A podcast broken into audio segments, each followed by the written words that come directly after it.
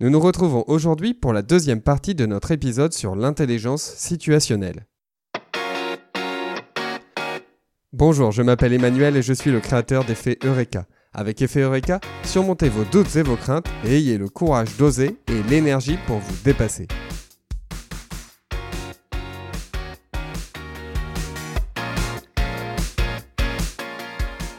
Souvenez-vous, nous sommes en classe de CP j'ai invité les élèves à choisir un livre dans la bibliothèque et à retourner à leur table pour lire le livre qu'ils ont choisi. Et voici comment se trouve la classe deux minutes plus tard. Six élèves sont assis en silence à leur table et lisent.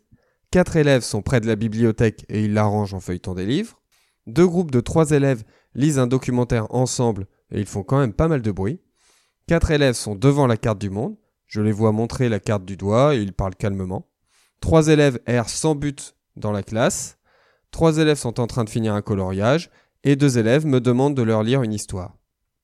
Je vous ai proposé cinq réponses possibles, et pour chacune de ces propositions, nous allons regarder ce qui pourrait se passer.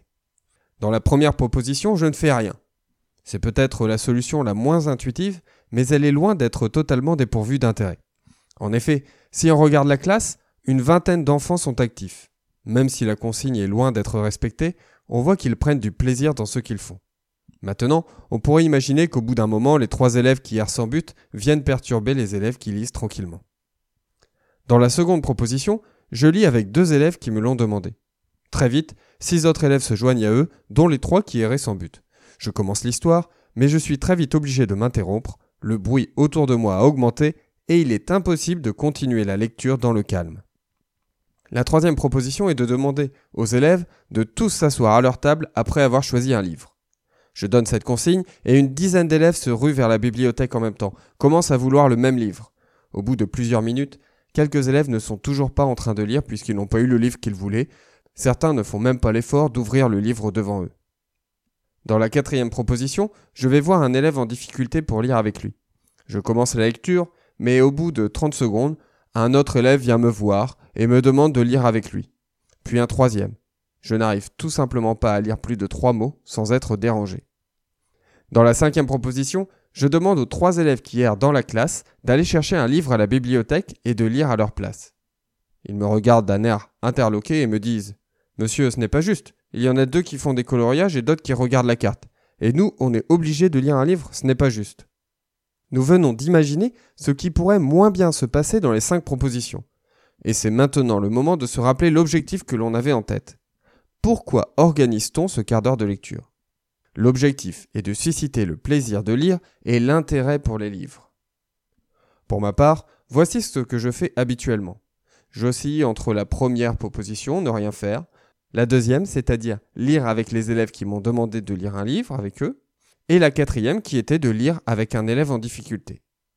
L'avantage de ce genre de situation, c'est qu'il se répète régulièrement.